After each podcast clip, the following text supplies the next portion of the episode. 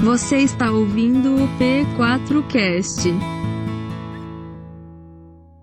Que a graça e a paz de nosso Senhor e Salvador Jesus Cristo esteja com todos nós.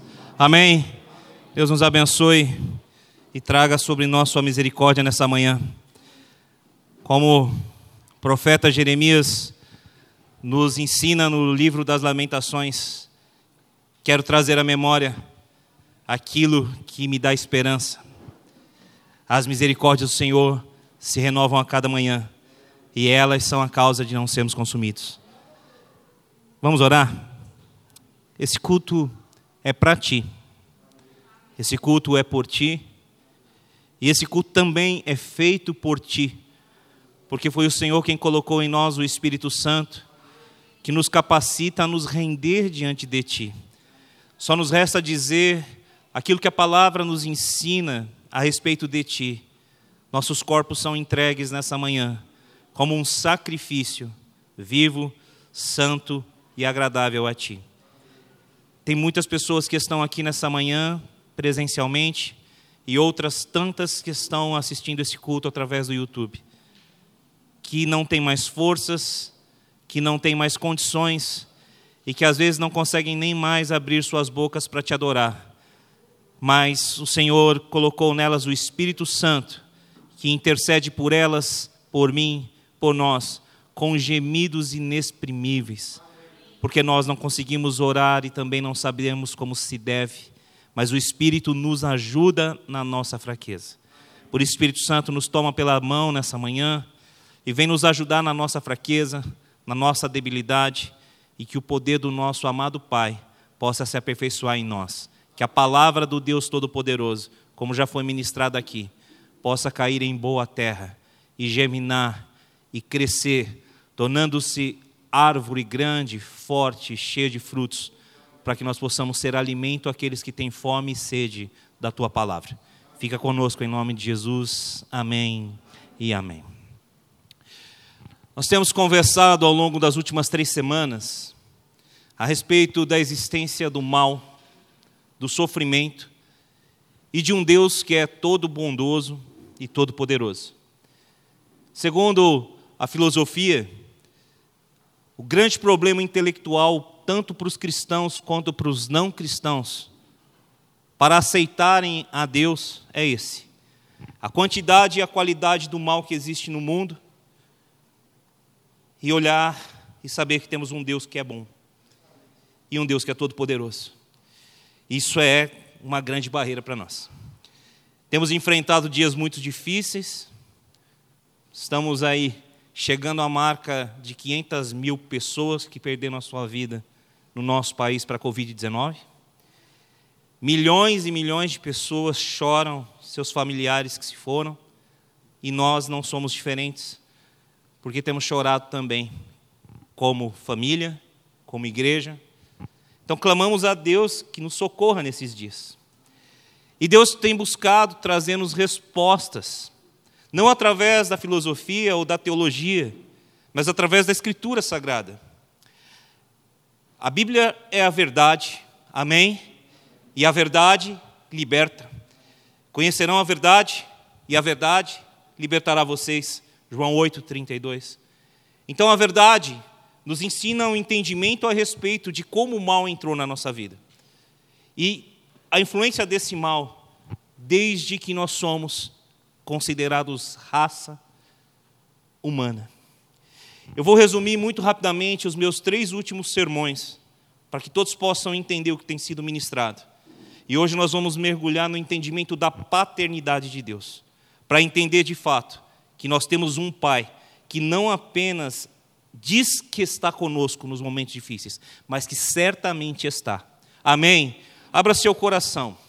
Primeira questão que a gente precisa entender sobre o mal: ele existe e ele está atuante na nossa vida. Quando isso começou? Segundo, nós já falamos, e deixa eu abrir um parênteses: se você quiser maiores detalhes dos sermões, entre no nosso canal do YouTube Assista aos últimos três sermões que você vai conseguir entender completamente tudo que eu vou resumir agora. Amém? Se inscreve lá no canal também, que é importante para nós. Tá bom? Fecha parênteses sobre isso. O mal entrou no mundo. E entrou por quê? Porque Deus olhou e disse: Vou criar esses seres humanos e vou destruir a vida deles? Vou atazanar a vida deles? Não. O mal já existia antes. Antes mesmo de Deus criar o ser humano, conforme a sua imagem e semelhança. O mal estava à espreita, mas quem permitiu que o mal entrasse na nossa vida não foi Deus, e sim nós mesmos. Quando você lê o livro do Gênesis, o livro das origens, capítulo 1, versos 26 a 28, você vê Deus criando o homem conforme a sua imagem e semelhança. A imagem e semelhança Deus o criou. E dá ao homem o domínio sobre a terra. Deus diz ao homem: domine sobre toda a terra, sobre os grandes animais, sobre os pequenos animais, domine sobre tudo. Na teologia nós chamamos isso mandato cultural. Deus dá o domínio e o governo sobre o homem e dá uma ordem ao homem a respeito do jardim no qual ele estava. Cultive o jardim. Cuide do jardim. O verbo hebraico, no sentido de cultivar, está relacionado à perspectiva do trabalho, no qual nós cuidamos daquilo que Deus nos confia em nossas mãos. Amém? Cultivar significa trabalhar para manter aquilo que foi dado. Deus dá o jardim, o homem não plantou o jardim. Amém? Você entende isso? Mas Deus dá ao homem uma ordem: cuide, cultive o jardim. Cuidar tem o sentido de proteger. Proteger do quê? Proteger do mal. Que apenas o homem poderia permitir entrar no próprio jardim. E você conhece a história. Deus dá ao homem uma ordem: de toda árvore do jardim você pode comer, mas não coma da árvore do conhecimento do bem e do mal. Gênesis 2, 15 a 17, você vai encontrar essa passagem. Porque o dia em que dela comer, você vai morrer. Então, desde o princípio, Deus não apenas cria um homem conforme a sua imagem e semelhança, mas Deus dá a esse homem o domínio sobre a terra e dá a esse homem o livre-arbítrio de escolher obedecê-lo, amá-lo ou não. Amém? Toda maldade que nós contemplamos à vista dos nossos olhos nessa terra tem a ver com o mau uso do nosso livre-arbítrio.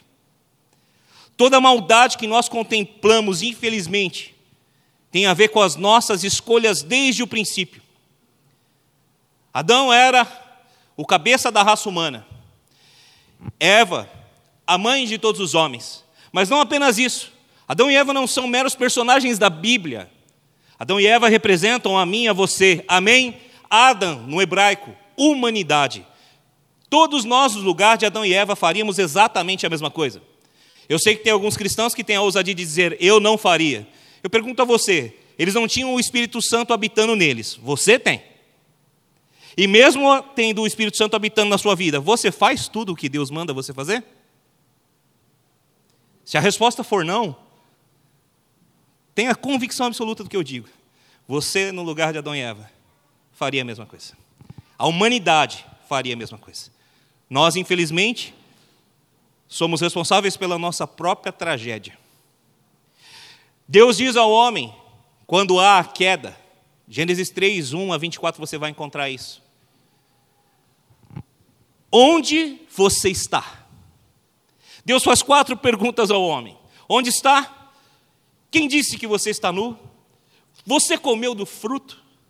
O que foi que você fez? Quatro perguntas, quatro oportunidades de graça para o homem se arrepender do que havia feito com seu livre-arbítrio.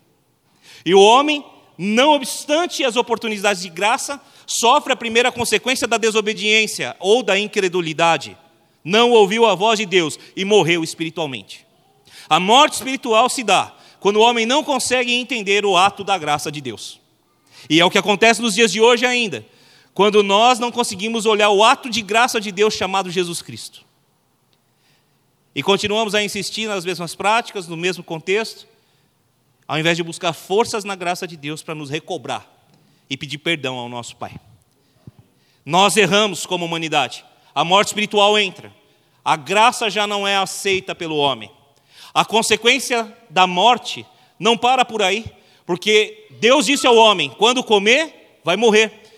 E ele morre espiritualmente quando não aceita a graça, e morre fisicamente quando Caim mata seu irmão Abel. E a primeira tragédia se abate sobre a humanidade. um pai e uma mãe têm o desprazer de enterrar o próprio filho. A ordem natural das coisas foi alterada. A criação original de Deus está afetada. E o mal faz parte da nossa existência desde então. E onde estava Deus? Oferecendo graça a todos nós. Onde está Deus em meio a toda maldade e tragédia? A Bíblia nos diz muito claramente, nós vamos falar sobre esse texto ainda hoje. João 3,16: Deus amou o mundo de tal maneira que deu o seu único filho, para que todo aquele que nele crê não pereça, mas tenha a vida eterna. Amém?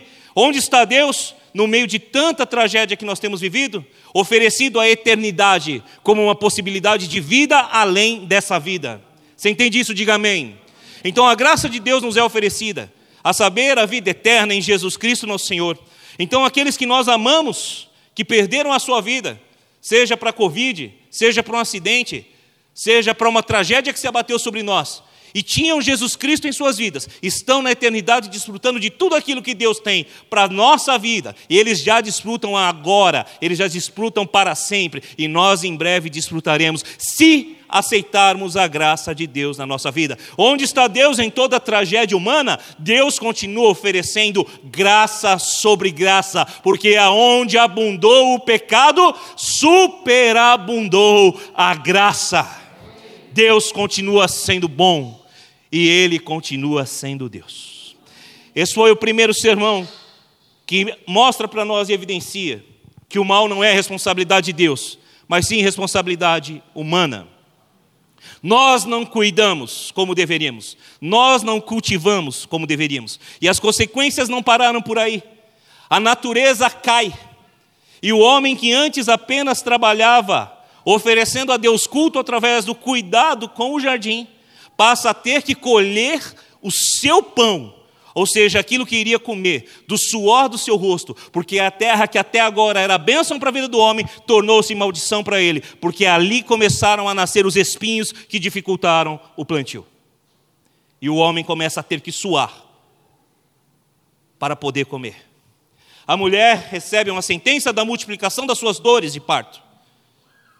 E a natureza, como já dito aqui, perde o sentido original, porque Deus a subjuga a si mesmo, conforme Paulo nos ensina, até que seja completa a manifestação dos filhos maduros de Deus, para que a natureza seja restituída a seu estado original. E Deus assim fará na gloriosa vinda do seu filho. Você entende isso até aqui? Diga amém.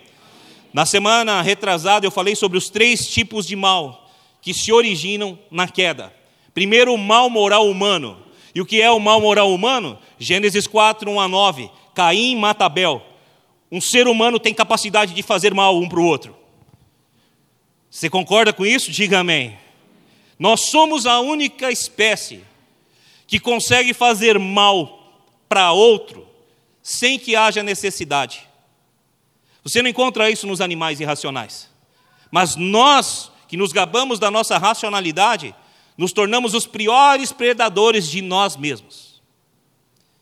Matamos por religião, matamos por poder, matamos por dinheiro, matamos simplesmente por não gostar de uma pessoa, em função de raça, em função de opção sexual, em função de opção religiosa. Nós, seres humanos, somos a causa do mal pior que existe nessa terra o mal moral humano. E não bastasse isso, a corrupção que aniquila sociedades inteiras. Você está vendo todas as crises que nós temos vivido, do dinheiro público mal utilizado no tratamento da pandemia, pessoas enriquecendo de maneira ilícita, homens explorando a natureza e destruindo tudo aquilo que Deus criou. O mal moral humano está aí. E não apenas um mal moral humano, porque existe um outro tipo de mal chamado mal espiritual que é o mal que Satanás e seus demônios fazem. Eu disse e volto a repetir: se você é um cristão praticante, um cristão genuíno, que crê que a Bíblia não apenas contém a palavra de Deus, mas ela é a palavra de Deus, você não pode desprezar a existência do mal espiritual. Marcos capítulo 9, versos 14 a 27, nós encontramos Satanás, um espírito maligno, possuindo uma criança lançando-a no fogo e na água para matá-la, trazendo sobre ela uma doença de surdez e mudez. Jesus repreende esse espírito maligno. Onde está Deus diante do mal moral humano? Está dizendo: ame o teu próximo como a ti mesmo. Onde está Deus diante do mal espiritual? Ele nos deu poder para resistir a Satanás e seus demônios. Diga amém se você está entendendo isso. Deus está atuando. Agora nós precisamos nos posicionar, amando o próximo, para acabar com o mal moral humano e nos posicionando contra o reino das trevas para combater o mal espiritual. Até aqui você está me acompanhando? Diga amém. Terceira perspectiva de mal que nós temos é o mal natural. E o que vem a ser o mal natural? O mal natural nos alcança em função da degradação da natureza. Um vírus que mata milhões de pessoas no mundo. Não é Deus matando milhões de pessoas no mundo. Não é Deus destruindo famílias. O mal humano, o mal espiritual, assombram as nossas vidas, mas essa queda da natureza fez com que as doenças matassem milhões e milhões de pessoas. Mosquitos dizimam populações inteiras na África. Nós, em nosso organismo, que faz parte da natureza caída, temos as nossas células se multiplicando sem controle, causando tumores cancerígenos em nós. Crianças que nascem com síndrome de Down, crianças que nascem com autismo, crianças que nascem sem um membro, crianças que nascem sem um cérebro, não são culpa de Deus. Deus não olhou e disse assim: Você vai ter um filho doente, você terá uma filha doente. Não! O problema genético, o problema natural das doenças, não é culpa de Deus, mas é a influência da queda do homem sobre a natureza humana. Os nossos cromossomos, os nossos genes estão contaminados. Então a morte entrou no mundo pelo pecado e passou a todos os homens. Esse é o mal natural. Até aqui você entende? Diga amém. E onde está Deus em tudo isso? Deus tem poder para curar.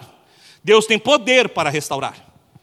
Olhamos para os tsunamis matando pessoas, terremotos, vulcões. E às vezes olhamos para um desabar de um prédio, como aconteceu no Rio de Janeiro essa semana, e dizemos assim: Deus está pesando a mão sobre uma nação. Deus mandou o tsunami porque aquela nação é idólatra. Deus derrubou aquele prédio por conta disso. Deus fez aquilo por conta daquilo outro. Queremos apontar o pecado das pessoas em função do mal natural? De um acidente? Quando você lê Lucas capítulo 13, você encontra Jesus falando sobre a queda da torre de Siloé e sobre o assassinato de alguns galileus. E Jesus ele vai dizer, em resposta àquelas pessoas: Vocês acham que esses galileus que morreram eram mais pecadores do que outros? Você acha, vocês acham que esses 18 que morreram em função do desabamento da torre de Siloé eram mais pecadores do que os outros? Eu vou dizer a vocês: não. Mas vocês, se não se arrependerem dos seus pecados, serão condenados. Quando nós olhamos a tragédia, querido, provocada pelo mal natural, por um acidente, ao invés de tentar encontrar respostas espirituais, que competem apenas e única e exclusivamente ao Deus Todo-Poderoso saber, nós deveríamos olhar para as nossas próprias vidas e dizer: se fosse eu que tivesse morrido, eu estaria preparado para me encontrar com o meu Senhor? É isso que Jesus está dizendo. Nós queremos encontrar respostas mas a única que de fato nós precisaríamos receber seria de nós mesmos. Estamos preparados para nos encontrar com o nosso Deus? Fiquemos atentos, porque tudo isso fará parte da nossa vida, todos os dias em que estivermos nessa terra. Este mundo está caído e precisa de restauração, e Deus restaurará na segunda vinda do seu unigênito. Amém? Até aqui você entende? O terceiro sermão que foi na semana passada falou a respeito da bondade de Deus, seu absoluto poder, frente a todo o mal que nós vemos. Falamos de João capítulo 9, versos 1 a 11, onde Deus, através do seu amado Filho Jesus Cristo, vai curar um cego de nascença. E os discípulos, para não perder o costume, perguntaram: por que ele é cego? Quem pecou, ele ou seus pais? Sempre querendo atribuir as mazelas ao pecado de alguém. E Jesus vai responder: nem ele, nem os seus pais. Ele é cego para que as obras de Deus se manifestem. Jesus o cura. Amém? Deus cura através de Cristo. A cegueira de nasciência é o mal natural, mas os discípulos estavam tentando espiritualizar. Você vê isso no verso 1 e no verso 2. A doença foi para manifestar a cura, para manifestar a glória de Deus. Sofrimento, amado irmão, dor, não deve ser motivo de especulação para mim e para você. Amém? Nós devemos tentar entender como Deus vai trabalhar na nossa própria vida, antes de tentar entender o que Ele está fazendo no mundo e na vida dos outros. Como Deus está trabalhando na sua vida. Eu tenho conversado com a Cristina, minha cunhada, que está aqui nessa manhã, que perdeu o Samir, o esposo, meus sobrinhos estão aqui. E é uma luta tudo isso que a Cristina tem vivido, que os meus sobrinhos têm vivido. Já falamos sobre isso e eu não quero pormenorizar a esse respeito. Mas uma das coisas que eu tenho mais dito a Cristina é a única pergunta que precisa encontrar resposta é por que Deus não curou? E nós vamos encontrar qual resposta? Não sabemos. Aí nós entramos no campo das especulações. Talvez fosse se perder, talvez fosse sofrer alguma decepção e Deus poupou, ora, calem-se diante dele toda a terra. Quem conheceu a mente do Senhor ou quem foi o seu conselheiro? Quem primeiro deu a ele para ser restituído por ele? Dele, por ele e para ele são todas as coisas. E o que eu mais digo à minha cunhada, e disse isso também ao meu sobrinho mais velho, é: Deus não fez isso. E se ele não fez, ele próprio vai cuidar do coração de vocês, porque é só ele que pode. Só ele pode. E ele fará. Ele fará, porque ele continua sendo bom e ele continua sendo Deus. E eu tenho visto e testemunhado com os meus próprios olhos o que Deus tem feito já na vida dessa família tão querida.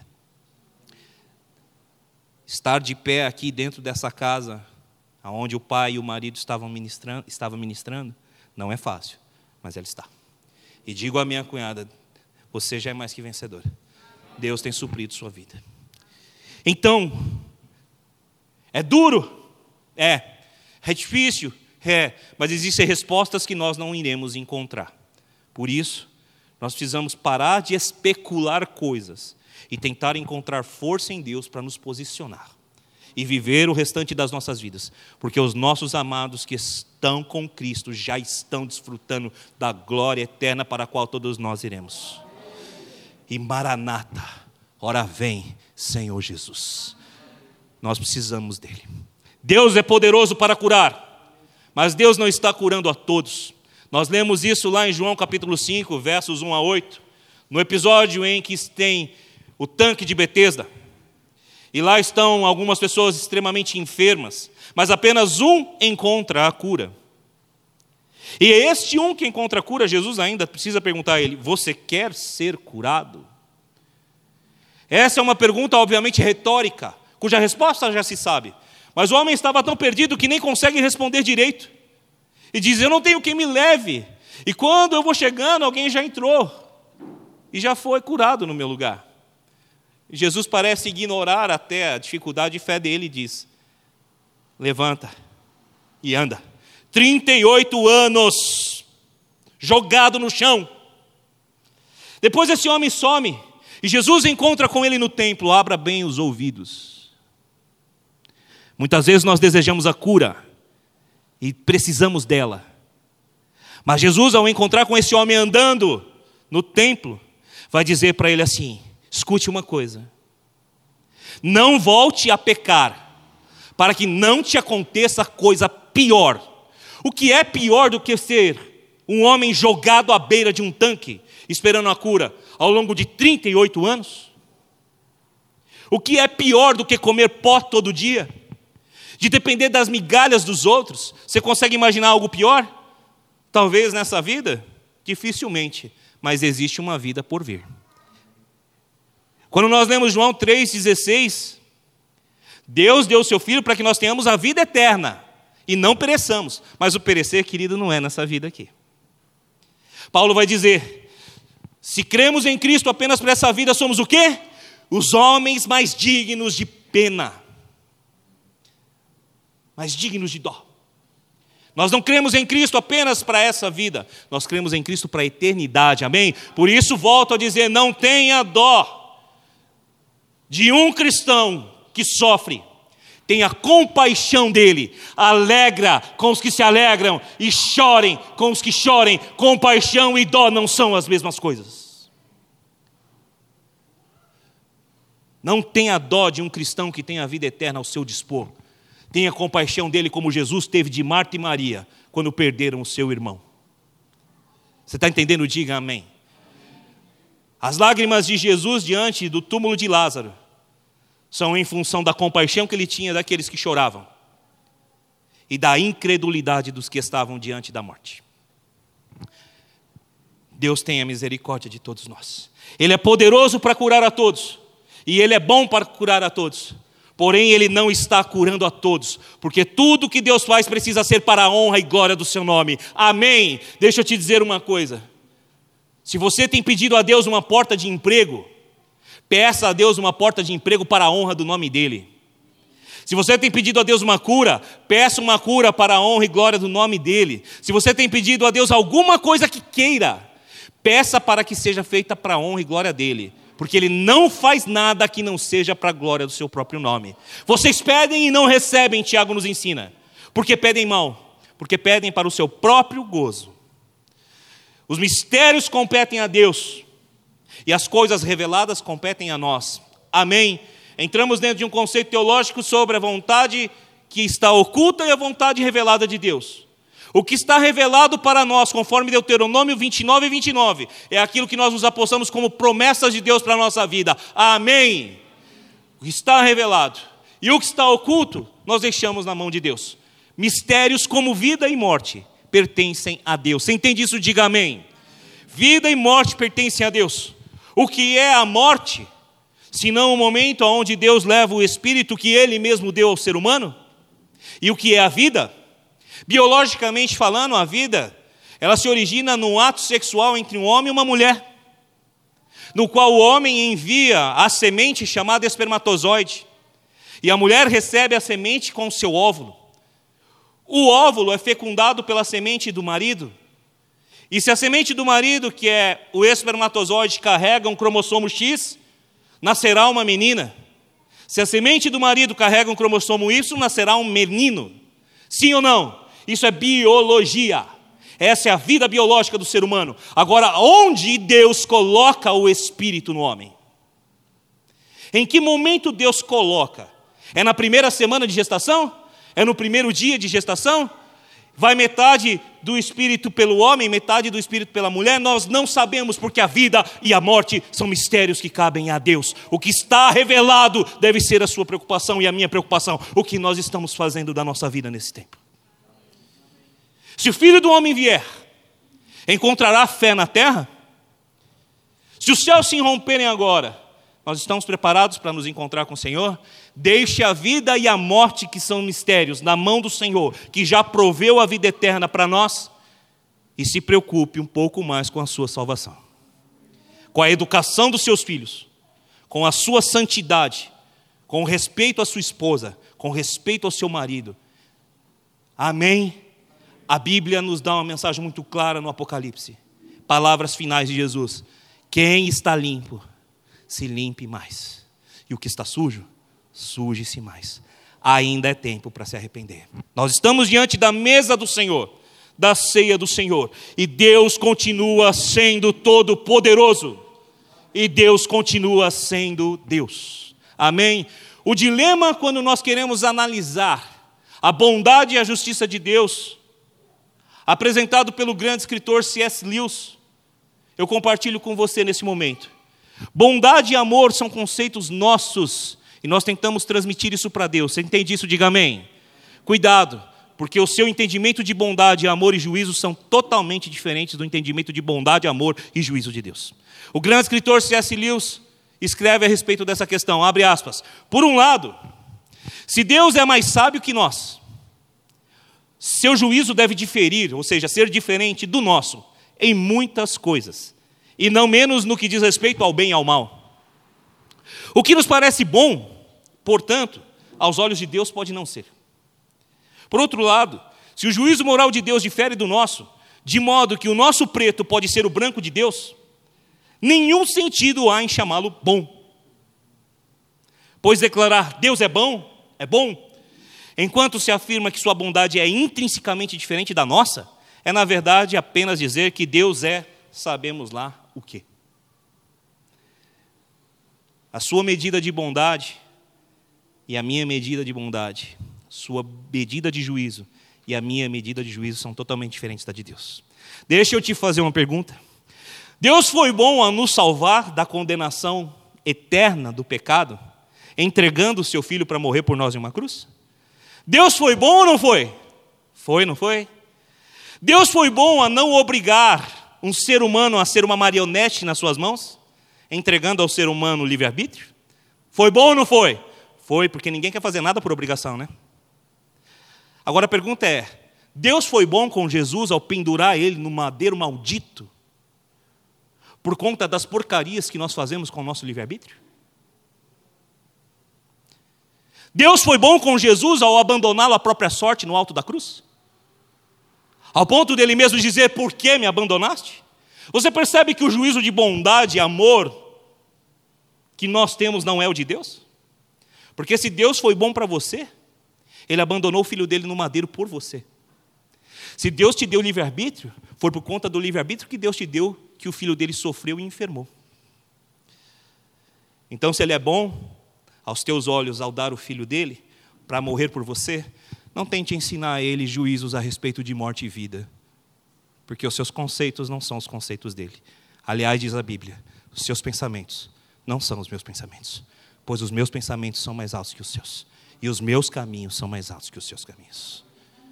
Jeremias 29, 11, uma palavra profética para os tempos de Jeremias e para os tempos de nós, todos aqui. Eu é que sei os planos que tenho para vocês, diz o Senhor. Planos de lhes fazer bem e não lhes causar dano.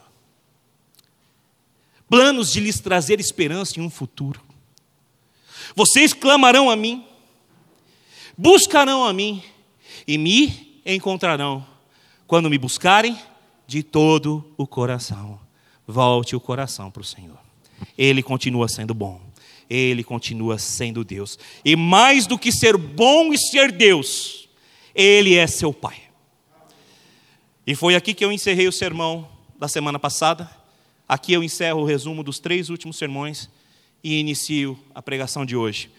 O tema do sermão é paternidade de Deus em Cristo. Amém? A paternidade de Deus em Cristo. Ao falar sobre paternidade de Deus, nós precisamos entender uma coisa: não existe paternidade de Deus para a raça humana a não ser por meio de Cristo. Deus criou o homem, a sua imagem e semelhança. Você entende isso? Diga amém. Deus só tem um filho. João 3,16. Ele deu o seu único, unigênito filho, para que todo aquele que nele crê não pereça, mas tenha vida eterna. Nós estamos vivendo um tempo onde falar que Deus é Pai é muito lindo. Deus é Aba, papai. Agora, a paternidade de Deus para nós só existe por causa de um único filho que morreu na cruz, em obediência ao seu amado Pai.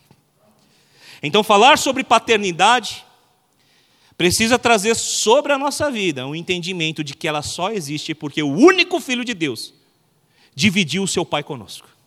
Agora eu convido você a abrir a sua Bíblia no texto base do sermão de hoje, Evangelho de Mateus, capítulo 6, nós leremos a partir do verso de número 6 ao verso 13. Amém? Glória a Deus. Evangelho de Mateus, capítulo de número 6, verso 6 ao 13. Foi ele que te ensinou a chamar Deus de Pai. Hoje você está diante da mesa do Cordeiro. O sacrifício foi pago e não foi barato, para que você pudesse dizer: Pai nosso que estás nos céus. Abra o coração para a paternidade de Deus nessa manhã. E entenda definitivamente o que é ter um pai que está acima de tudo. Evangelho de Mateus, capítulo 6, versos 6 em diante.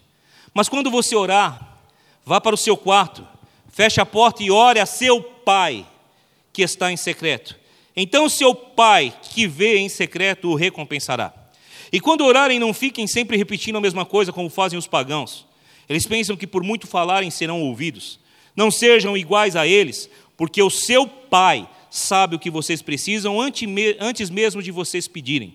Vocês orem assim: Pai nosso, que estás nos céus, santificado seja o teu nome.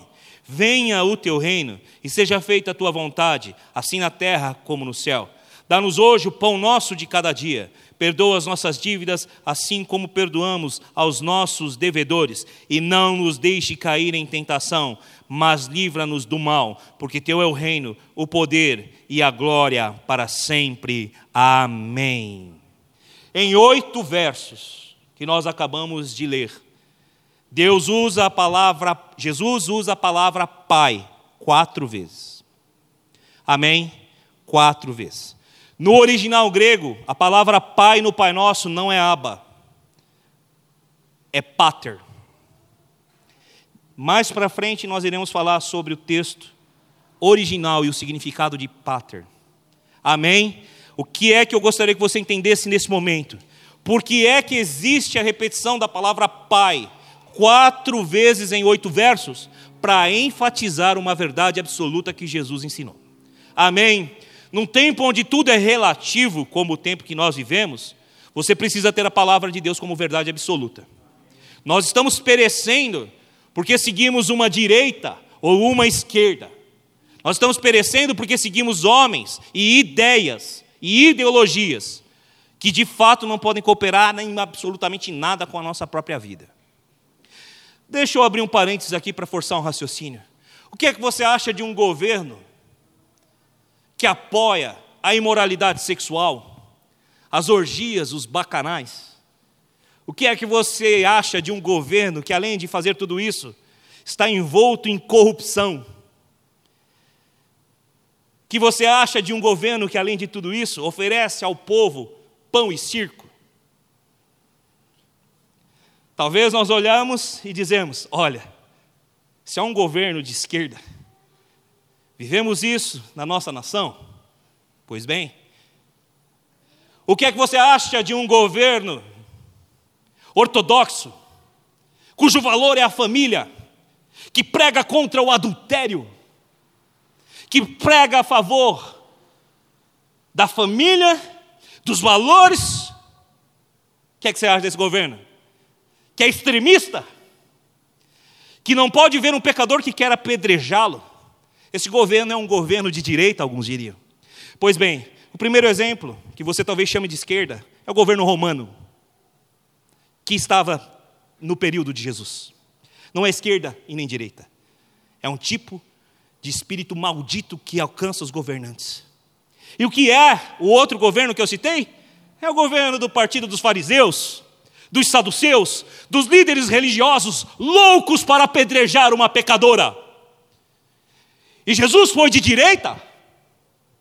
Ele não apedrejou pecadores, Portanto, ele é de esquerda? Não. Ele disse: O meu reino não é deste mundo. E vocês não são deste mundo, como eu deste mundo não sou. Que a igreja brasileira entenda e desperte, porque em favor de lutar contra determinadas ideologias, que nós dizemos ser de esquerda, originárias em Gramsci e em Marx, por exemplo, nós estamos batendo palma para pessoas que talvez venham se tornar nesse país o que a família Bashar al-Assad se tornou na Síria. Cuidado com aquilo que você tem apoiado, porque o reino de Deus não é desse mundo. E se vai apoiar, apoia com humildade e não com pedra na mão. Apoia com inteligência, mas acima de tudo com a sabedoria vinda do Espírito Santo. Se você é um cristão, abra bem os ouvidos para aquilo que eu vou te dizer. A igreja, há anos atrás, na primeira eleição que nós tivemos, envolvendo polarização, ela praticamente rachou em muitos aspectos. E está vindo outra aí. Antes de você permitir que a igreja do Senhor rache, que você rache as suas crendices no meio e volte os olhos para a Escritura, porque o meu povo perece por falta de conhecimento. Jesus não é de esquerda e nem de direita. Jesus pertence a Deus, Deus pertence a Jesus e nós pertencemos a Ele. Amém. Abra o seu coração. Você tem um Deus que é seu pai, que cuida de você. Você está entendendo isso? Diga amém. Alguns pontos importantes daquilo que nós estamos ministrando a respeito da paternidade de Deus. Não era comum um judeu se dirigir a Deus como um pai. Na perspectiva bíblica, Deus tem apenas um filho, conforme foi dito aqui, Jesus Cristo. A palavra unigênito, em João 3,16, vem do original grego monogênesis, que significa único do seu tipo. Usado para Cristo denota o único nascido de Deus. O primeiro tópico do sermão traz a mesma temática do título do sermão: paternidade de Deus somente por meio do único filho. Amém? Você entendeu isso? Abra sua Bíblia, João capítulo 1, versos 11 e 12. Você quer ter um pai chamado Deus? Só você, Débora. Você quer ter um pai chamado Deus? Amém. Amém. Então aprenda o que você precisa para ter um pai chamado Deus. João capítulo 1, versos 11 e 12. Você conhece esse texto? Muito bem. Veio para o que era seu, mas os seus não o receberam. Contudo, aos que o receberam, aos que creram em seu nome, deu-lhes o direito de se tornarem filhos de Deus. Aleluia. Filho de Deus. Não é porque Deus formou você que você é. Deus só tem um filho. Um monogênese, um igual a ele, Jesus Cristo. Mas Jesus Cristo te torna um filho de Deus. Você entende isso? Diga amém. Se você aceita Jesus na sua vida, você vai se tornar um filho de Deus. E aceitar a Jesus é aceitá-lo como Salvador da sua vida. Amém? Reconhecer que você precisa dele para chegar ao Pai. Ele disse: Eu sou o caminho, a verdade e a vida. De novo, num tempo onde há vários relativismos, o absoluto continua dizendo a todos nós: Eu sou o caminho, a verdade e a vida. Eu não sou um caminho, eu não sou uma verdade, eu não sou uma vida, eu sou o, eu sou a, eu sou tudo, porque dele, por ele e para ele são todas as coisas. Ele é acima de tudo e de todos. Os céus e a terra passam, mas as palavras dele não passam. E se você tem andado distante do Senhor Jesus, hoje é manhã de arrependimento para você. É manhã de arrependimento para mim. Só através dele nós chegamos à paternidade de Deus. Morrer como filho de Deus é um privilégio para poucos, porque Deus tem os seus filhos na palma das suas mãos. E se Ele te chamar, você vai se apresentar diante dele como um filho e não como qualquer um. Amém. Abra bem o seu coração. Paternidade só vem por Jesus Cristo. Deus lhes deu o poder, João está dizendo. Poder vem da palavra original grega exousia, que significa licença ou permissão para influência, direito ou privilégio. Jesus, o único filho, te deu o privilégio o poder, o direito e a influência de ser chamado filho de Deus. Jesus te deu quando morreu por você numa cruz. Jesus te deu quando ressuscitou ao terceiro dia. Jesus te deu isso. O único filho te deu esse direito. Você entende isso? Diga amém.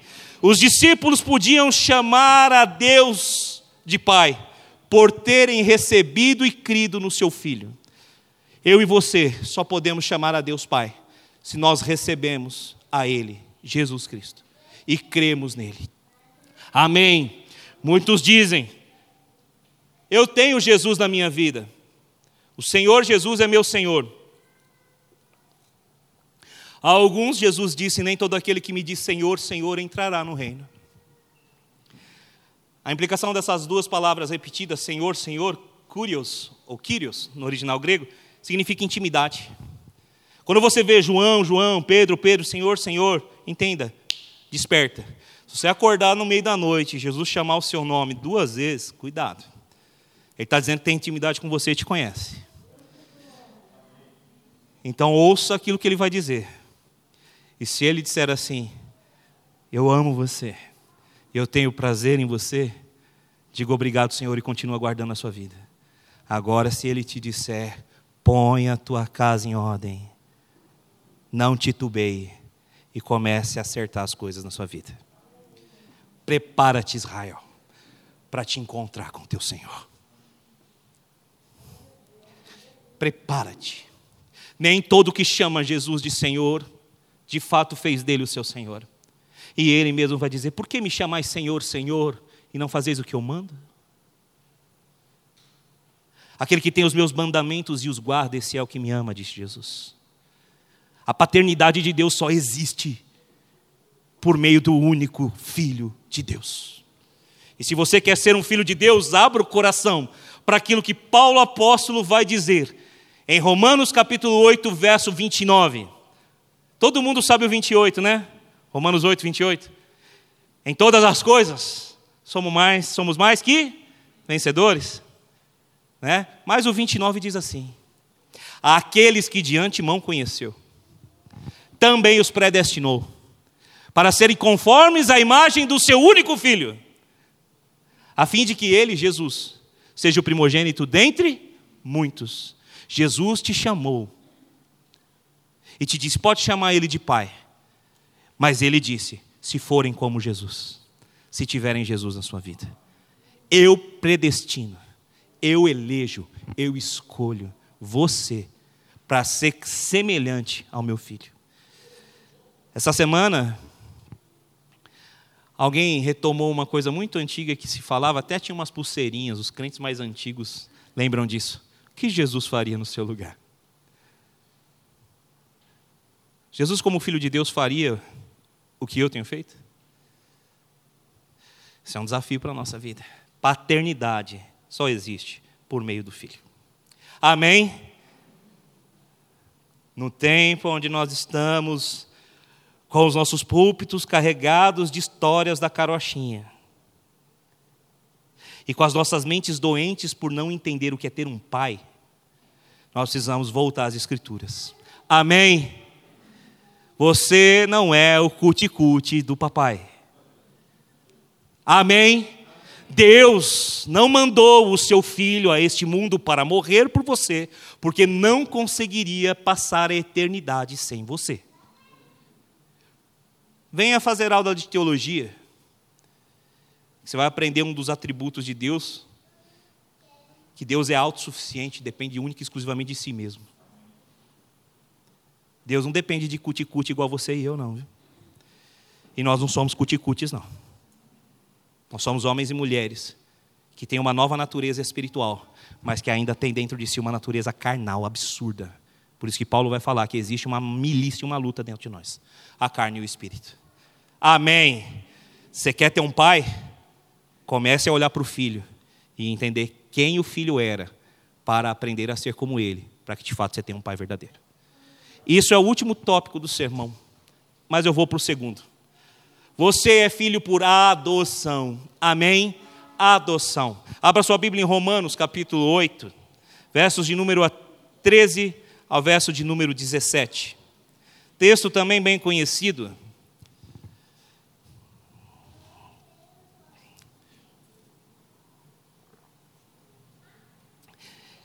Romanos 8, 13 a 17. Pois se vocês viverem de acordo com a carne, morrerão. Mas se pelo Espírito fizerem morrer os atos da carne, viverão. Porque todos os que são guiados pelo Espírito de Deus são filhos de Deus. Vou ler novamente o verso 14. Todos que são guiados pelo Espírito de Deus são filhos de Deus. Verso 15: Pois vocês não receberam o espírito que os escravize, para novamente temerem, mas receberam o espírito que os adota como filhos, por meio do qual clamamos: Abba, Pai. O próprio Espírito testemunha ao nosso espírito que somos filhos de Deus. Se somos filhos, então somos herdeiros. Herdeiros de Deus e co-herdeiros com Cristo. Se de fato participarmos dos seus sofrimentos, para que também participemos da sua glória. Amém. Esse texto é rico, rico demais. Ele merecia ser pregado aqui de uma maneira bastante expositiva, verso a verso, para a gente entender toda a riqueza que Paulo transmite nisso. Mas em função de eu estar pregando de maneira temática, eu não vou ter tempo de fazer a exposição dos versos. Vamos deixar isso para o nosso querido André um dia, expor Romanos aqui na igreja. Ele gosta de pregação expositiva. Expor verso a verso. Você benção, aí, André. Desafio aí para você, pastor André. Uau, aguenta aí que o negócio vai entortar para o seu lado. Deixa para lá, depois a gente conversa. Vamos lá. Voltando ao texto. Não é possível nós fazermos o verso a verso desse texto, mas eu queria que você entendesse a parte B do verso 15. Tem a palavra adota. Você é filho de Deus por adoção, por meio do único filho, recebendo a Ele como Senhor e Salvador da sua vida. Deus te adotou na sua família. Amém? A palavra adoção ou adotar vem do original grego ruiuteia, ruiutezeia, que significa e implica em uma relação familiar. Preste atenção nisso. Que indica direitos, privilégios e responsabilidades. Amém? Direitos, privilégios e responsabilidades. Jesus não era apenas o filho amado de Deus. Jesus era o filho amado em quem Deus tinha prazer. Mais para frente a gente fala. Vamos falar sobre adoção. Eu vou citar o comentário bíblico do reverendo Hernandes Dias Lopes sobre esse texto, mas na realidade é um comentário de William Barclay, citado pelo reverendo Hernandes Dias Lopes. Preste atenção o que significa adoção. Devemos entender a adoção não no contexto que nós compreendemos na atualidade, mas no contexto pátria potestas, ou seja, do poder absoluto que o pai tem sobre os filhos. Só um, uma pausa na leitura. Poder absoluto que o pai tem sobre os filhos. Aqui já difere bastante da noção que a gente tem de paternidade, né? A noção que a gente tem de paternidade atual está bem distorcida dessa aqui, do termo adoção, no original grego. Porque a noção que nós temos de paternidade implica apenas o quê? Eu sou o amado. Papai quer o melhor para mim. Papai me ama. E você respeita o papai? Sabe quem é o papai? O contexto de adoção implica responsabilidade e implica que o poder absoluto emana do Pai. Era isso que Jesus entendia. E é isso que a gente precisa entender. Voltando à leitura. Adoção era uma transferência de um pátria potestas para o outro. Nessa transferência, havia quatro consequências principais.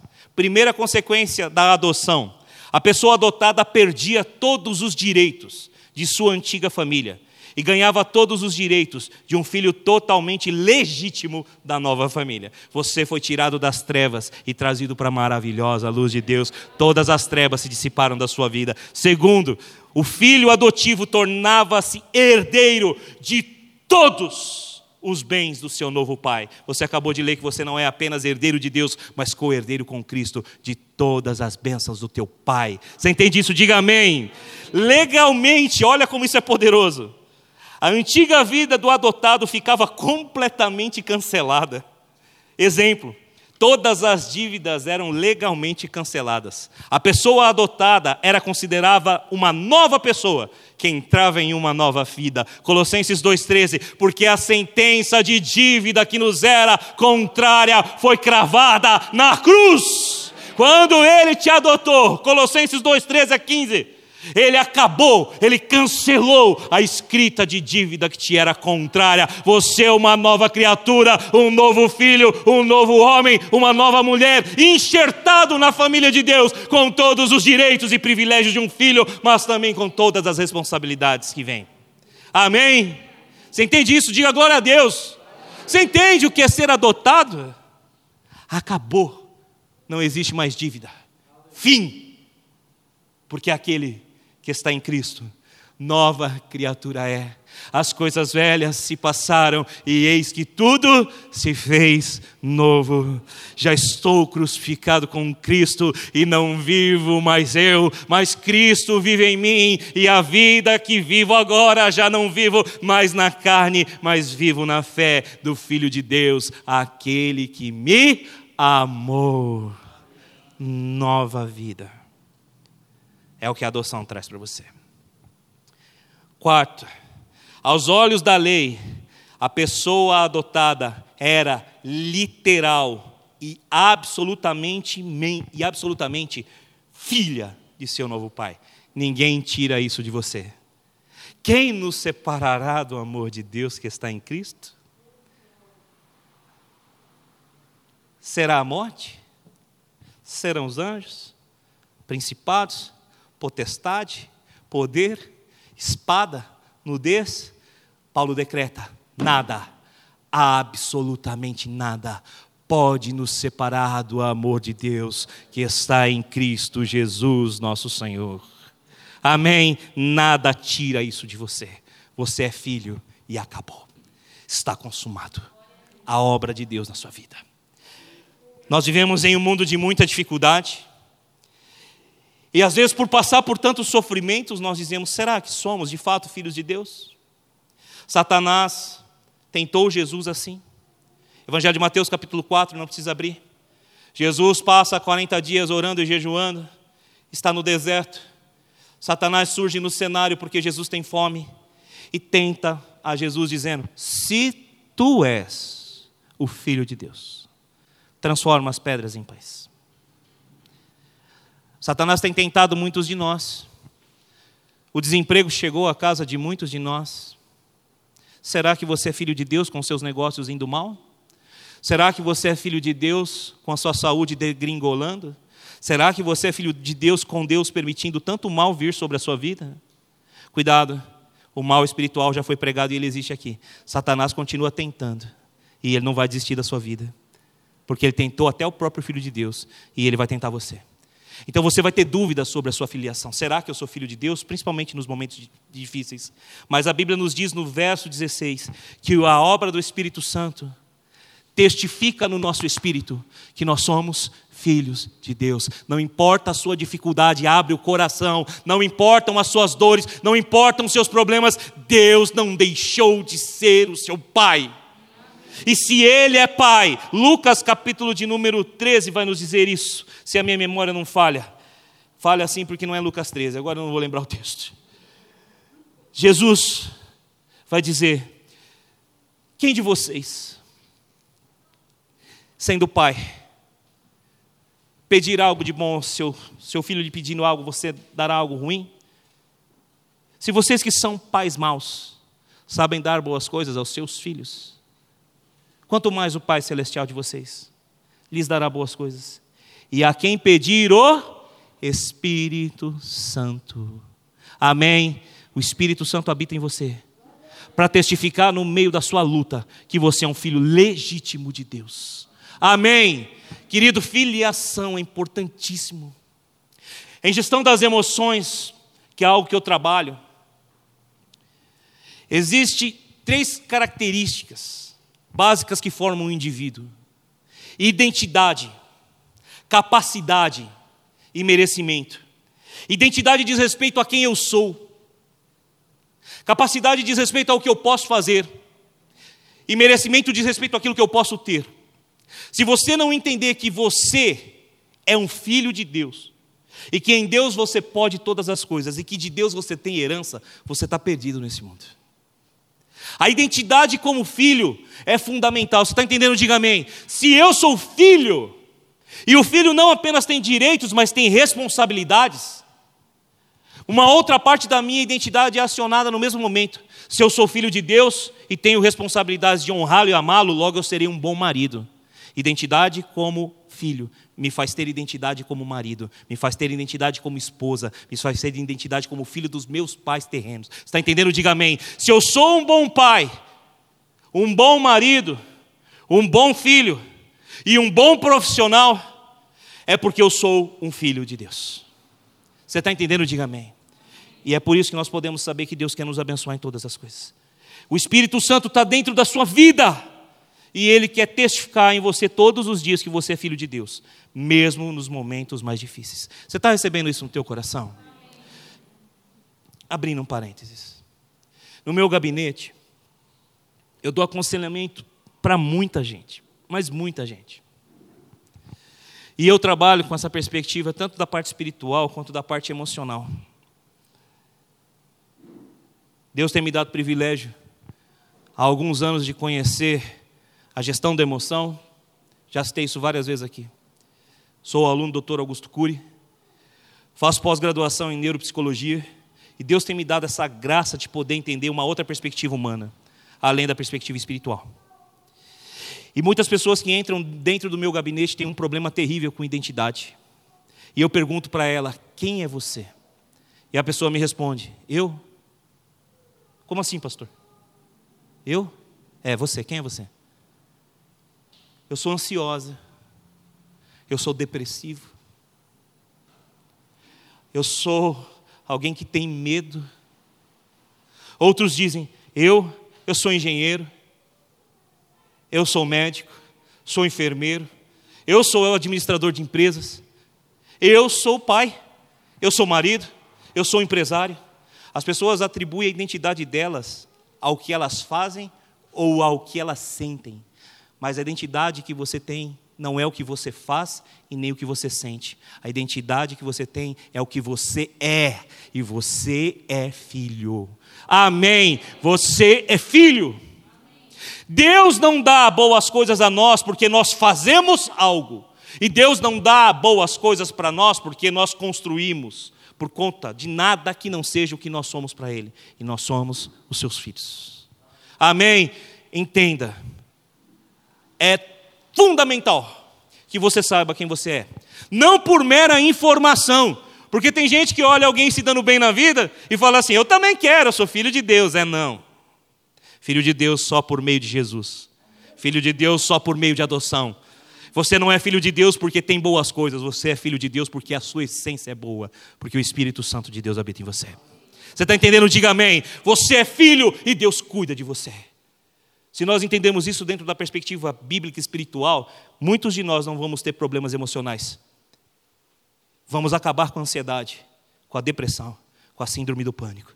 Porque quem tem um pai está acolhido e não precisa se entristecer. Quem tem um pai que sabe todas as coisas não precisa andar ansioso, porque sabe que o pai vai prover. Quem tem um pai não precisa ter medo de nada, porque ainda que nós andemos pelo vale da sombra da morte, o nosso Senhor, o nosso pastor e o nosso pai está conosco em todo o tempo. Amém. Glória a Deus. Parênteses fechado. Paternidade por meio de Cristo. Paternidade por adoção. Paternidade te faz filho Filho é identidade. Amém. E quem testifica isso é o Espírito Santo. Você precisa de Deus. Amém. Só que sem Jesus e sem o Espírito Santo, você não entende a paternidade. Por isso que muitos vão dizer assim: todos os caminhos levam a Deus. Não, o caminho é Jesus. O caminho para Deus é Jesus. Sem Jesus não tem paternidade. Sem o Espírito Santo não tem algo dentro de você que te aconselha todo dia de manhã. Você é filho de Deus, levanta e vai. Vai para a vida, vai viver, porque o teu pai não te abandonou. Você está entendendo? Diga amém. Agora, o que precisa ser feito urgentemente na igreja cristã evangélica? Desconstruir a paternidade na nossa própria visão. Amém? A paternidade de hoje é uma paternidade muito mal formada, sabe por quê? Porque existem pais ausentes. Pais que trabalham e não se assentam à mesa com seus filhos. Trabalham, trabalham, trabalham para dar o melhor para os seus filhos, mas não se assentam à mesa com eles para uma refeição. Ausente. dá muita coisa, mas não dá o fundamental que é a presença.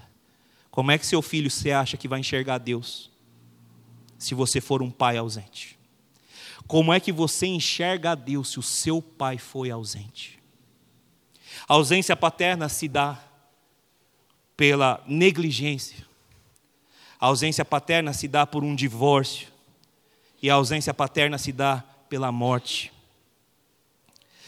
Viver sem um pai é a coisa mais terrível que a gente tem. Eis aqui alguém que aos seis anos de idade perdeu seu pai. Não para a morte, mas para o mal moral humano, quando ele abandonou a minha mãe e resolveu abandonar nós como filhos. Perdi o meu pai. Como é que você acha que aos 16 anos, quando eu aceitei Jesus, eu tinha visão de pai? Eu tenho que ficar esperto, porque pai para mim é um pai que abandona. Se você quer ter a visão correta de pai, você precisa desconstruir a visão que você tem do seu próprio pai. Você está entendendo? Diga amém. Seu pai terreno é falho. Seu pai terreno já foi falho se não está entre nós. E ele não é parâmetro para você avaliar seu pai celestial. Você está entendendo? Diga amém. Pai tirano, que impõe a sua vontade sobre os seus filhos por meio da violência. Pai que humilha o filho que ofende o filho. Está cheio de gente religiosa, porque acha que Deus é aquele cara que só está esperando uma brecha para te arrebentar, para te destruir. Querido, Deus é Pai e Ele sabe dar boas coisas. Ele não precisa arrebentar ninguém. Nós mesmos já temos arrebentado com a nossa própria vida. Quando não entendemos a paternidade da maneira correta. Pai ausente, pai tirano, pai permissivo. Ah, você é bonzinho, filho. Eu te dou, tó. Toma aqui um celular, toma aqui um carro. Não, você não quer saber de Deus? Não precisa ler a Bíblia, não. Não, não, não. Lê aí o que você quiser. Faz da sua vida o que você quiser, filho. O que eu quero é te ver feliz. E aí você está criando sociopatas, você está criando maridos irresponsáveis que não saberão ser sacerdotes da sua casa, porque lembra do que significa a paternidade de Deus? A paternidade de Deus é transferida por meio da adoção. Se você é pai, aprenda com o pai a ser pai, por mais que você não tenha um referencial. Amém? Eu não tive, mas sou um excelente pai para as minhas filhas. E se você quiser, procure-as aqui. Eu posso dizer com todas as letras que eu sou um excelente pai. Sei dar boas coisas para minhas filhas, mas também sei pegar e falar, senta aqui. Se não terminar de ler o Evangelho de Lucas, vai ficar sem celular, vai ficar sem Netflix, vai ficar sem YouTube. Deu para entender? Lá na minha casa, a ruim é a Débora. A chata é a minha esposa. O papai é bonzinho. Pode perguntar para minhas filhas. Mas quando o papai, que no, no grego pode ser chamado Aba, porque esse papai é o bom papai, é o papai próximo, dá lugar ao pater no grego, que é o pai sacerdote, o pai que tem o poder absoluto sobre o filho. Quando o Aba fica de lado, o pater assume e quando o pater assume, basta erguer uma vez a minha voz, que ela já sabe que quem está falando não é outro homem com elas, é o pai delas. O pai a quem elas devem a honra, o respeito e devem a admiração. Você teve um pai assim? Eu não tive. Então, se você não teve, assim como eu, aprenda a ser com o seu pater e com o seu aba. Porque o papai é amoroso, mas o papai também tem o poder absoluto. Você está entendendo? Diga amém. Precisamos desconstruir esses princípios mundanos de paternidade. Agora nós temos as pães, que são as mães que se tornam pais. Eu tive uma mãe assim, e ela nunca substituiu meu pai. Eu não fui gerado sem pai, querido. Biologicamente isso é impossível. Não há possibilidade. Quem produz espermatozoide é o macho, pelo amor de Deus, entenda. Minha mãe fez de tudo para me criar, fez de suas tripas coração, tentou me dar algum tipo de educação, estudou até a quarta série, trabalhava igual uma cavala para poder botar comida dentro de casa, se humilhava trabalhando de empregada doméstica para os outros, enquanto o meu pai estava vivendo a vida dele, gastando seu dinheiro, sabe lá Deus com o que? Eu sei, mas eu vou poupar você das minhas perspectivas. Estudei até a minha faculdade sem um real do meu pai. E minha mãe não podia dar. Como é que eu vou ter uma visão de pai se eu não tenho um pai? Minha mãe fez o que podia, mas não pôde substituir o meu pai. Porque todo homem precisa ver o macho e a fêmea. Assim como toda mulher precisa ver o macho e a fêmea. E para aqueles que acham que não precisa, porque Jesus não falou sobre essas questões de sexualidade, eu preciso lembrar-lhes do que diz o Evangelho de Mateus, capítulo 19, a partir do verso 1 quando Jesus é indagado a respeito do divórcio. Chegam para ele e dizem assim: é lícito ao homem divorciar-se de sua mulher por qualquer motivo? Jesus vai dizer: vocês não leram o que está escrito? No princípio, que significa no plano original de Deus, naquilo que Deus construiu. No princípio, criou Deus macho e fêmea. E disse Deus: Deixará o homem, pai e mãe, unir-se-á a sua mulher, e os dois se tornarão uma só carne. E é isso o que Deus une, e aquilo que Deus une, homem não separa. Amém? Macho e fêmea, disse Jesus, foi o que Deus criou. E o que Deus une, macho e fêmea. Foi isso que Jesus deixou bem claro, que é o que Deus une. Macho com fêmea. É isso o que Deus une. O homem deixa a barra da saia do papai e da mamãe. Assume suas responsabilidades de homem dentro de casa. Amém? Um homem. Casamento monogâmico com uma mulher foi o que Deus criou no princípio um macho, uma fêmea, um homem, uma mulher, responsabilidades para esse homem. E é isso que une Deus, através da aliança. E é nessa aliança que não pode haver dissolução. Você está entendendo o que estou querendo dizer aqui? Deus não mudou, porque Ele é o Pater. O poder absoluto emana do Pai. E o que o Pai disse precisa ser vivido. Viver sem um pai é a pior desgraça que pode acontecer para uma criança. Por isso que nós, homens, precisamos nos responsabilizar e cuidar dos nossos filhos. E ainda há esperança para os órfãos, abandonados ou em função da morte. Existe um pai, existe um pai no céu. E foi esse pai que me ensinou a ser pai. E é esse pai que me ensina a ser pai todos os dias. E é nesse pai que eu confio. Você está entendendo? Diga amém. Tem um monte de pai que não deixou a barra do papai e da mamãe ainda. E tem um monte de pai permissivo que não tem coragem de arrancar o celular da mão do filho, porque o filho diz que sem celular vai se matar. Cuidado. Se seu filho fala que vai se matar por causa do celular, traz ele aqui no meu gabinete, porque ele tem problemas emocionais muito sérios. E ele precisa de tratamento. Agora não deixe seu filho fazer de você um refém. Porque o poder absoluto emana do Pai. Tenha coragem de ser um homem de Deus e de ser uma mulher de Deus. Amém? Põe a coisa em ordem. Tudo bem, você está entendendo até aqui? Nós temos no nosso cérebro uma coisa chamada filtro paternal. Filtro paternal.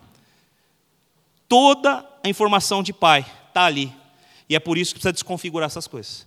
Porque se nós não vemos o Pai do jeito que tem que ver, querido, nós vamos fazer as maiores atrocidades e não vamos entender Deus. Você está entendendo? Diga amém. Se seu pai destruiu sua vida, e você acha isso, logo Deus vai destruir a sua vida. Porque esse é o Pai que nós temos visão. Muda a mente. Amém? Romanos 12, verso 2. Não se amoldem ao padrão do mundo, ao sistema, mas transformem-se pela renovação da sua mente, para que vocês possam conhecer e experimentar aquela que é a boa, perfeita e agradável vontade de Deus. Amém?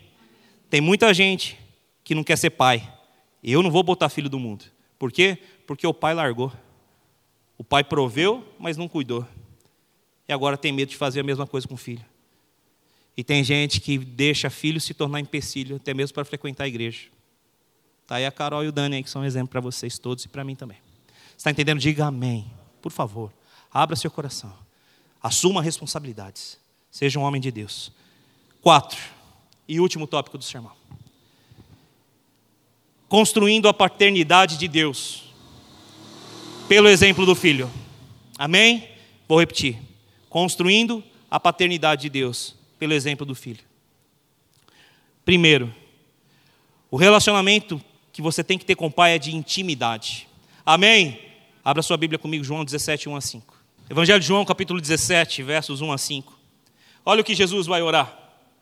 Pai, chegou a hora, glorifica o teu filho, para que o teu filho te glorifique. Pois lhe deste autoridade sobre toda a humanidade, para que conceda a vida eterna a todos os que lhe, de, o que lhe deste. Esta é a vida eterna, que te conheçam o único Deus verdadeiro e a Jesus Cristo, a quem enviaste. Eu te glorifiquei na terra, completando a obra que me deste para fazer. E agora, Pai, glorifica-me junto a ti, com a glória que eu tinha contigo antes que o mundo existisse. Amém? Para você construir paternidade em Deus, você precisa ter intimidade com Deus. Amém? Intimidade. E onde se arruma intimidade com Deus? Conversa com Deus, querido. Conheça Deus. Aqui, ó. Está aqui quem Deus é, quem o Pai é. Lê Bíblia. João capítulo 1, verso 1 a 3. No princípio era o Verbo, e o Verbo era Deus, e o Verbo estava com Deus. Jesus tem intimidade com Deus desde sempre. Você está entendendo? Diga amém.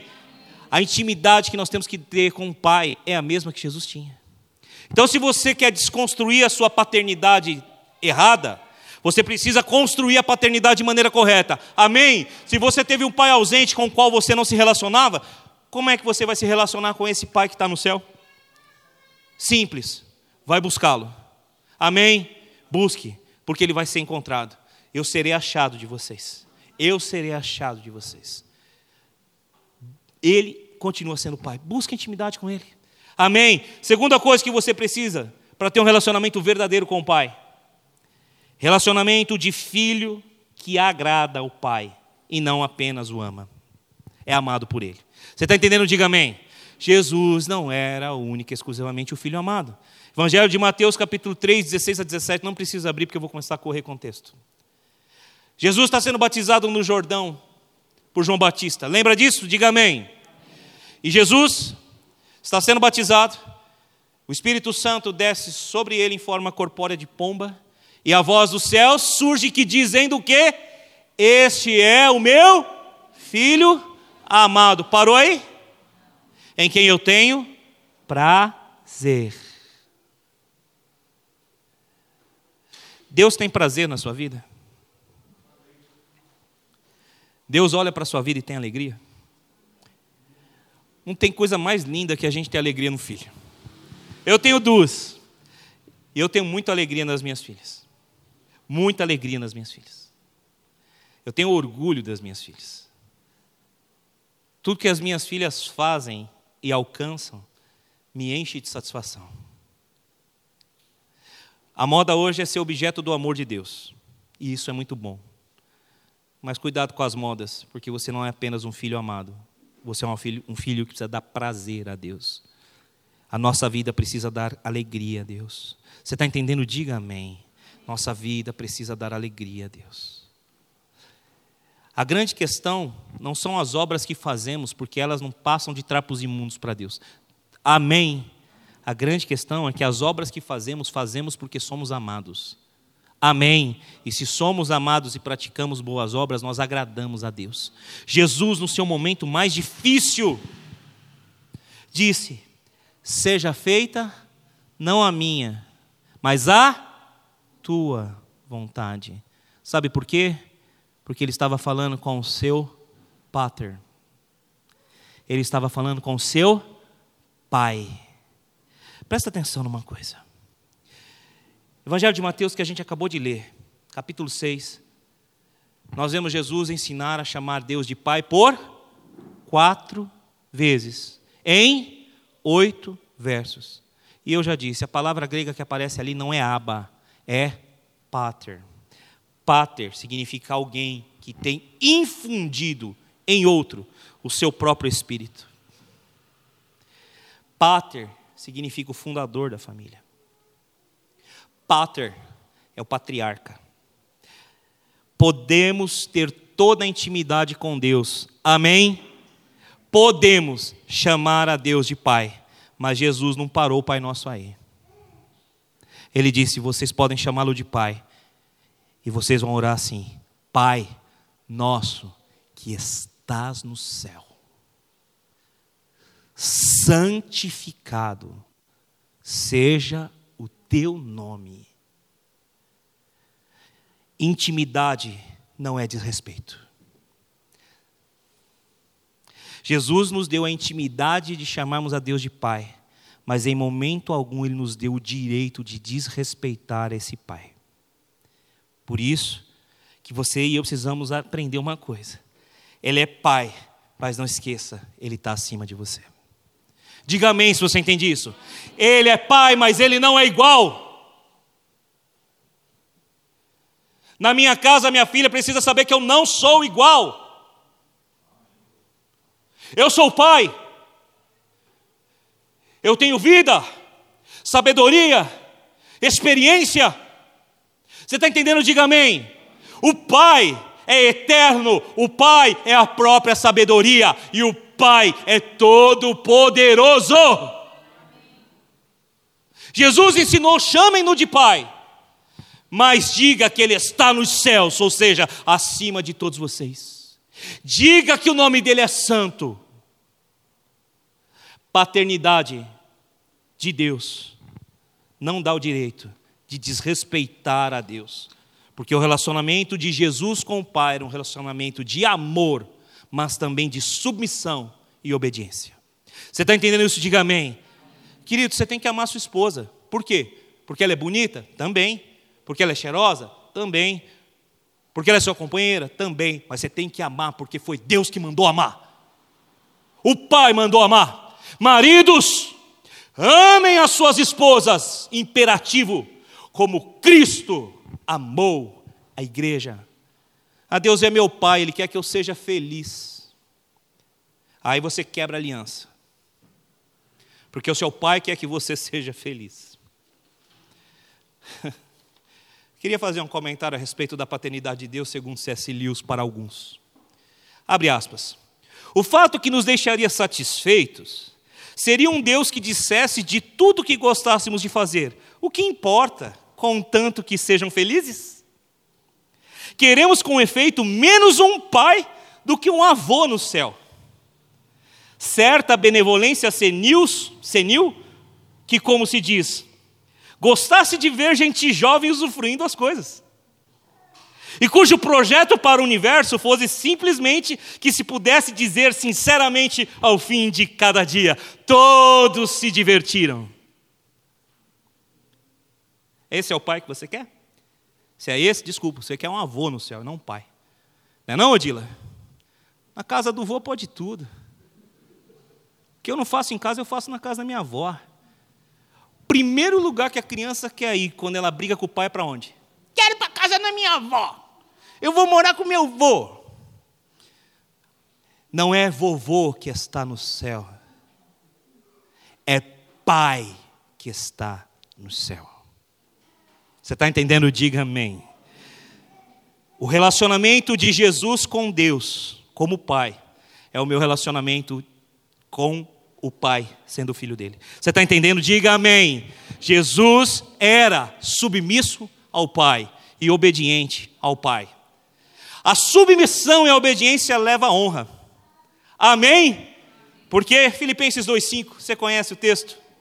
Seja a atitude de vocês a mesma de Cristo, que, embora sendo Deus, não tomou por usurpação que o ser igual a Deus era algo ao qual devia apegar-se, mas se humilhou tomando forma humana ou de servo, e foi obediente até a morte e morte de cruz. Obediência e submissão traz honra, por isso Deus lhe deu um nome que está acima de todo nome, ao qual todo joelho se dobrará e toda língua confessará que Jesus Cristo é Senhor, para a glória de Deus. O relacionamento com, de Cristo com Deus era, obediência de, era um relacionamento de obediência e submissão. E ele foi honrado por Deus. Eu não, te, não tive um pai presente, querido mas eu tenho um pai a quem eu obedeço. E coisa mais linda de ver é minha filha me abraçar e me olhar nos olhos e falar: Pai, eu te amo. Pai, eu tenho orgulho de você. Pai, eu sei que às vezes você é bravo, mas você está certo. Pai, o que você acha disso? Pai, o que você acha daquilo? Obediência e submissão traz honra. Aquilo que o meu pai nunca ouviu da minha boca, Deus me honra porque eu ouço da boca das minhas filhas. Você está entendendo? Diga amém. Obediência e submissão traz honra. Esse é o Pai. O Pai está no céu. É santo e não é um vovô. Amém?